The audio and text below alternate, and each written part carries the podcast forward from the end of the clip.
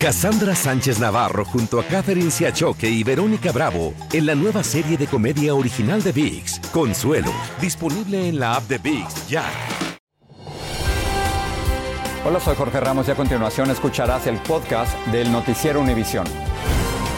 El programa de noticias de mayor impacto en la comunidad hispana de Estados Unidos. Muy buenas tardes y gracias por acompañarnos. La Corte Suprema dijo hoy que decidirá si el expresidente Trump puede quedar fuera de las boletas electorales debido a sus esfuerzos por revertir los resultados de las elecciones presidenciales del 2020, Leon. Así es, Maite, y es que por primera vez en su historia, la Corte considera el alcance de la catorceava enmienda que además prohíbe que ocupen cargos públicos los que hayan participado de una insurrección. Colorado también argumenta que eso hizo Trump cuando ocurrió el asalto al Capitolio. Y Pablo Gato se encuentra en Washington y nos tiene la última información. La Corte Suprema toma el caso de Colorado. Lo que decida tendrá un enorme impacto en la carrera presidencial. Estas son acciones legales sin precedentes porque el país nunca ha vivido ninguna situación igual. La audiencia sobre el caso se producirá el próximo 8 de febrero. Implica que la Corte evaluará la validez legal y constitucional de la apelación, lo que podría tener un impacto significativo en la jurisprudencia. La Corte Suprema de Colorado prohibió a Trump ser parte de la boleta en la primaria porque consideró que había incitado una insurrección. Agregan que la enmienda 14 de la Constitución prohíbe a cualquier persona que participó en una insurrección en contra del gobierno postularse a un cargo público. La secretaria de Estado de Maine también sacó a Trump de la boleta por el mismo motivo. Votantes en Illinois y Massachusetts, asimismo, han presentado una petición para que Trump no esté en las boletas de esos estados. La decisión de la Corte Suprema en este caso podría aclarar aspectos legales y constitucionales fundamentales, afectando la elegibilidad de candidatos a cargos públicos en el futuro. Si la Corte Suprema falla a favor de Colorado, Trump no podría presentarse en ese estado y abre la puerta para que otros estados también lo prohíban. Si falla en contra de Colorado, Trump podría estar y cierra la puerta a otros estados para que no puedan impedir a Trump ser parte de la boleta. La atención del país está puesta en los magistrados de la Corte, que es de mayoría conservadora. Esto ocurre cuando Trump está en Iowa, donde se votará en apenas 10 días. Allí repitió que ganaría las elecciones. La campaña de Trump dijo que da la bienvenida a la audiencia de la Corte Suprema y que según ellos todo es un intento por descarrilar que regrese a la Casa Blanca. Ahora, las decisiones de la Corte Suprema serán varias, entre ellas ver si el proceso legal se hizo bien en Colorado y también determinar si es la Corte Suprema o bien el Congreso el que debe decidir esto, porque al fin y al cabo el Congreso está mencionado en la enmienda 14. Maiti. Muchísimas gracias, Pablo. Y hoy, víspera del tercer aniversario del ataque del 6 de enero al Capitolio, el presidente Biden dijo que aquel día casi perdimos a Estados Unidos. En su primer gran evento de campaña de 2024, Biden advirtió que en las elecciones presidenciales de este año se sabrá si la democracia estadounidense sobrevivirá en caso de que Donald Trump regrese a la Casa Blanca. Claudio Alceda nos tiene más. Presidente Joe Biden arrancó su campaña de reelección llamando perdedor a Donald Trump por no aceptar un proceso democrático. Trump exhausted every legal avenue available to him to overturn the election. Every one. But the legal path just took Trump back to the truth that I had won the election and he was a loser. Lo acusó por su rol en el asalto al Capitolio un día antes del tercer aniversario de la insurrección. We must be clear. Democracy is on the ballot. Your freedom is on the ballot.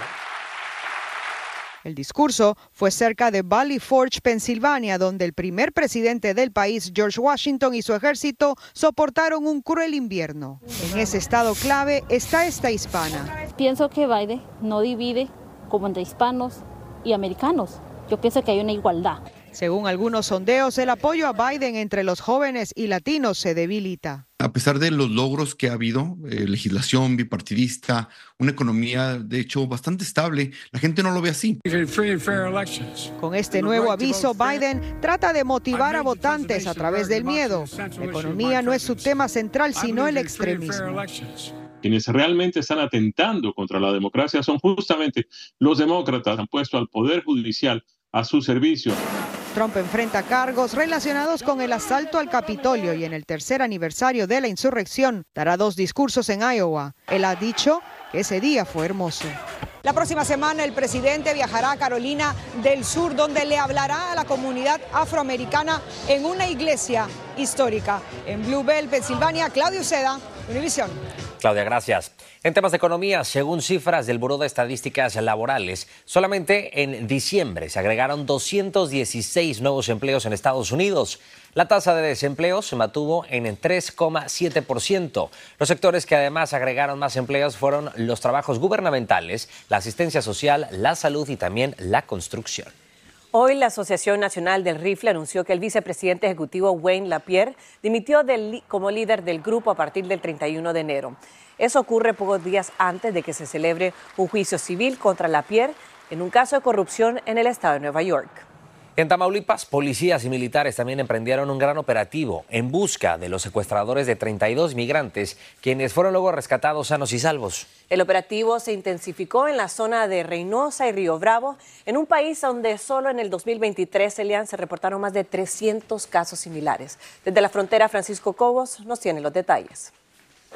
Por tierra y aire, grupos de militares y policías estatales iniciaron una cacería de delincuentes en busca de los secuestradores de migrantes que han mantenido asolada esta región de la frontera de Tamaulipas con Texas. En las últimas horas, refuerzos del ejército mexicano y el Instituto de Migración llegaron hasta esta frontera en apoyo a las autoridades locales. Continuarán los operativos con el refuerzo de 400 elementos más de la Secretaría de la Defensa Nacional, 60 de la Guardia Nacional y dos helicópteros. Las autoridades federales y estatales mantienen operativos en todos los accesos a ciudades fronterizas como Reynosa para evitar más secuestros como estos. En las calles de la ciudad y caminos rurales también es común la presencia de convoys militares. Porque este es un asunto especial todo lo que tiene que ver con migrantes. Hoy se revelaron más datos del secuestro de los 32 migrantes que fueron interceptados por hombres armados cuando viajaban en un autobús rumbo a su cita para pedir asilo en los Estados Unidos. Los secuestradores llamaron a las familias de las víctimas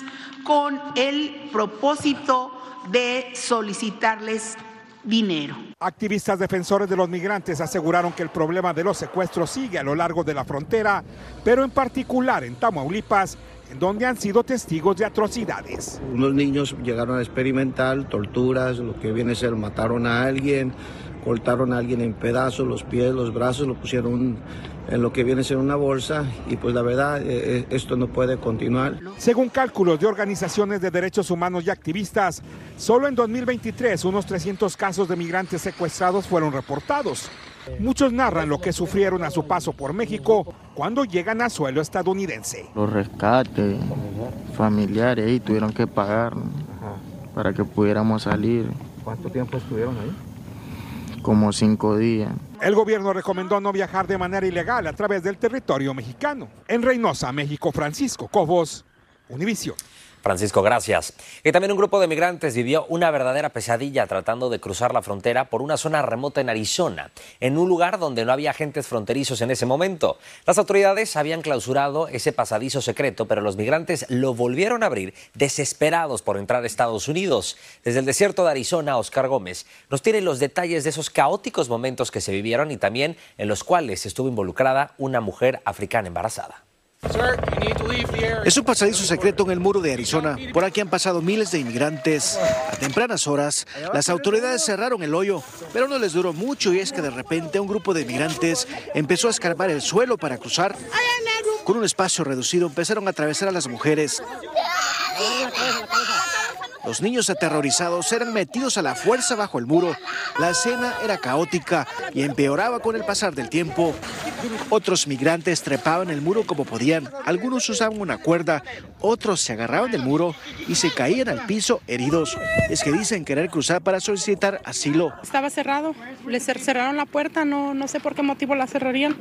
Nosotros lo único que pedimos es asilo.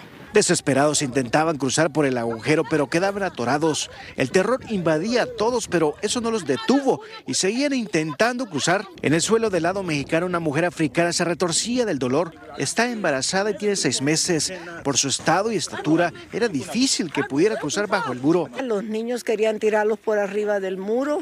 Una mujer que está sangrando embarazada, que queríamos meter abajo de... porque la verdad es que no la podemos dejar al otro lado del muro porque se nos muere. sí estaba sangrando ella ya. Entonces esa fue la desesperación de todos. Según voluntarios, las vidas de la mujer y su bebé estaban en peligro. La falta de señal telefónica les impedía llamar a las autoridades mexicanas para que la rescataran. No les quedó otra opción que amarrar una cuerda del muro y el otro extremo a una camioneta todoterreno. De un jalón, la malla metálica cedió las súplicas de auxilio. Este es otro de los grupos de migrantes que está cruzando la frontera a plena luz del día después de que se abriera un hoyo en el muro. Así quedó el espacio abierto y el caos terminó y la mujer cruzó libremente este país y se reunió con sus familiares que habían luchado abriendo espacio para meterla. En la frontera de Arizona, Oscar Gómez, Univisión. Cassandra Sánchez Navarro junto a Catherine Siachoque y Verónica Bravo en la nueva serie de comedia original de VIX, Consuelo, disponible en la app de VIX ya. Gracias por seguir con nosotros en el podcast del Noticiero Univisión. Una corte federal de Nueva York reveló otro lote de documentos que mencionan a más asociados de Jeffrey Epstein, el financiero y pedófilo que murió en prisión en 2019. Los documentos de hoy incluyen a Jess Staley, un ex banquero de JP Morgan Chase, que renunció por sus vínculos con Epstein, y también el de la ex secretaria de Estado Hillary Clinton, quien no está acusada de delito alguno. El jugador de los Rays de Tampa Bay, Wander Franco, compareció hoy ante un tribunal dominicano para enfrentar acusaciones de que tuvo relaciones con un adolescente de 14 años y que además le habría dado dinero a la madre de esta menor, al igual que un auto y miles de dólares a cambio de su consentimiento. Franco está enfrentando cargos de explotación sexual comercial y también de blanqueo de dinero. Indira Navarro nos dice además qué decidió el juez. ¿Qué tiene que decir? Podrás viajar a los campos de entrenamiento. Bajo estrictas medidas de seguridad salió de un tribunal el pelotero dominicano de grandes ligas Wander Franco, acusado de un presunto abuso sexual en contra de una menor de edad. ¿Qué tiene que decir por tu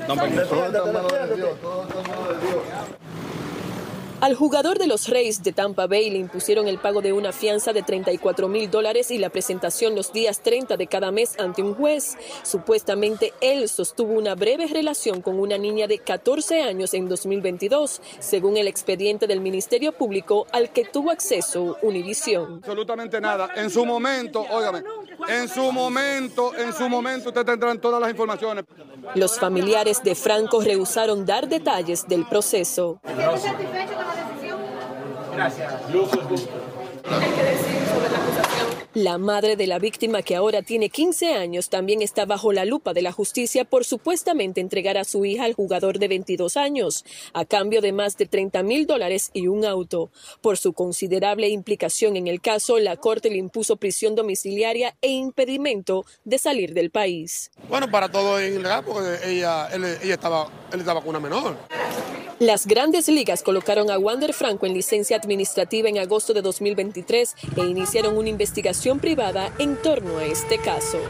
La familia de Wander Franco está emocionada porque el jugador no fue enviado a prisión. Sin embargo, la gran batalla que ahora debe de librar el beisbolista es con la decisión final que tome las grandes ligas sobre el destino de su carrera profesional en el terreno de juego. En Puerto Plata, República Dominicana, Indira Navarro, Univisión. Un incendio se declaró a primera hora en la mañana en un parque industrial de Nueva Jersey, en Elizabeth, al sur del aeropuerto de Newark. Los bomberos tuvieron que establecer una zona de colapso debido a las proporciones del siniestro. El parque industrial alberga varias empresas y no hay reportes de heridos hasta el momento. Y también la policía de Dallas, en Texas, está investigando un accidente de una camioneta todoterreno que causó la muerte de un niño y lesiones de otros tres. La camioneta era conducida por un niño de 12 años y en el vehículo no había ningún adulto. Hubo una discusión y uno de los pasajeros intentó tomar el control del volante. La camioneta se estrelló a alta velocidad contra un árbol y se desconoce cómo fue que esos niños tuvieron acceso a este auto. Y en Tennessee, cinco adolescentes se recuperan luego de que el auto en el que viajaban quedó estrellado contra una casa. La policía dice que iban a alta velocidad y primero chocaron contra un poste de electricidad y terminando, terminaron impactando a la casa que en ese momento estaba vacía. Solo uno de los adolescentes pudo salir del auto por su cuenta, mientras que los otros necesitaron ayuda de los rescatistas. Hoy también se cumple un año de la detención en Sinaloa de Ovidio Guzmán López, el hijo de Joaquín El Chapo Guzmán, en un operativo que precisamente llevó a su captura y también fallecieron 31 personas y quedaron destruidos al menos 49 vehículos. Él ya fue extraditado a Estados Unidos, pero el negocio de sus hermanos sigue. Jessica Cermeño nos cuenta cómo precisamente han hecho los chapitos para poder sobrevivir y también qué sigue precisamente en cuanto al pueblo y cómo le siguen temiendo. Ni en los festejos por el Año Nuevo faltaron los disparos en Culiacán, la capital sinaloense. Hubo muchísima balacera, pero nosotros nos resguardamos y todo bien, gracias a Dios. Porque a mí sí me ha tocado ver que la bala le entra por la ventana a alguien. Parece que estamos de guerra a veces aquí. Ha pasado un año de la fallida ofensiva del cártel de Sinaloa para evitar que capturaran a Ovidio Guzmán, pero la presencia de los suyos sigue sintiéndose en las calles todos los días. Después de la detención de uno de las personas, eh, empezaron a aparecer eh, muy cercanos aquí a Culiacán, gente sin un dedo, gente con algún mensaje. Por eso la gente sigue aterrada de su poder. Eh, no sé de eso, es que uno trata de no meterse en eso. Según reportes militares, tras la captura del ratón ya extraditado a Estados Unidos, el grupo ha entregado a varios capos, como su jefe de seguridad, Néstor Pérez Salas, el Nini, capturado en noviembre. Además, para sobrevivir, los hijos que le quedan al Chapo Guzmán en el negocio, liderados por el mayor Iván Archibaldo, supuestamente han forjado una nueva tregua con su enemigo más cercano. Ismael El Mayo Zambada y según los militares el fentanilo por el que tanto los buscan los estadounidenses lo han cambiado por migrantes, a los que llevan hasta Sonora y Baja California. En lo que es la influencia en territorio, yo no he, no he observado cambios importantes. Porque también entre sus seguidores el llamado Culiacanazo de 2019, cuando impidieron la captura de Ovidio, y el martirio de su padre en Estados Unidos ya son leyendas tan grandes como su santo favorito. Y esos souvenirs son los más vendidos. Le pedimos que nos, nos regresen al Chapo, porque pues él ha ayudado a mucha gente. Sí, claro que sí, a Ovidio también. Le pedimos por él. En México, Jessica Cermeño, Univisión. Y el líder del grupo terrorista, terrorista Hezbollah afirmó este viernes que los ataques de este grupo contra Israel tienen como objetivo ejercer presión sobre el gobierno enemigo y poner fin al ataque a Gaza. Hezbollah ha llevado a cabo más de 670 ataques contra posiciones israelíes dirigidos contra 48 localidades y 17 asentamientos que han causado muertes y heridos, según este jefe de Hezbollah. Y una ciudad en México celebró de forma muy especial la víspera de los Días de Reyes Magos. Elaboraron y compartieron con sus cientos de habitantes una mega rosca. Así es, Mighty, pero no es la tradicional que muchos conocemos que es dulce, sino es una rosca inmensa hecha con tortas ahogadas. Desde Jalisco, Atsiri Cárdenas Camarena nos explica todo sobre esta picantísima rosca. Desde temprana hora, a cientos de habitantes y turistas se les hacía agua a la boca. La convocatoria por segundo año consecutivo por parte de autoridades de Zapotlanejo, municipio a 25 millas al sureste de Guadalajara, para degustar una mega rosca pero de torta ahogada, hizo olvidar a muchos de su dieta que se proponen a inicios de año. Ay, no, el chile es bien bueno para los que están crudos. Ah, no, con esto, esto revive, este levanta muertos. Se trata de uno de los platillos más típicos de la capital de Jalisco, famoso por bañar o ahogar la torta en una salsa extra picosa, cuyo chile originario de Yagualica, municipio al norte del estado, tiene el récord Guinness de ser el más picoso del mundo. está muy picosita, la verdad, está muy... tan chilucito. Claro, aunque también hay salsa elaborada de puro tomate rojo para los no tan valientes. Su preparación comenzó un día antes con la cocción de 308 libras de carne de becerro, aunque la receta original es con carne de puerco.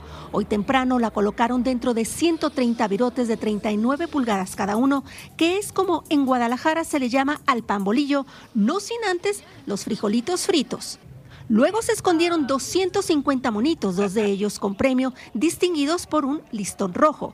Después fueron acomodados sobre una mesa inmensa afuera de la presidencia municipal, donde tras ser partida por el alcalde, ya las esperaban 32 galones de las retadoras salsas.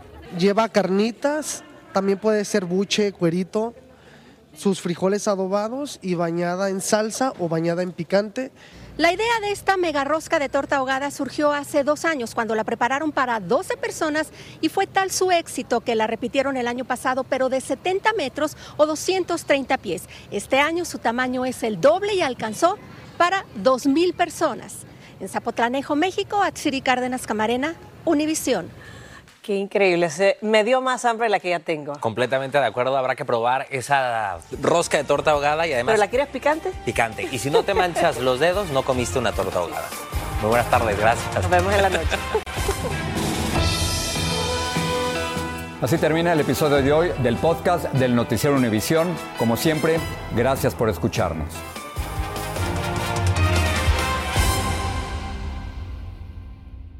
Cassandra Sánchez Navarro junto a Catherine Siachoque y Verónica Bravo en la nueva serie de comedia original de VIX, Consuelo, disponible en la app de VIX ya.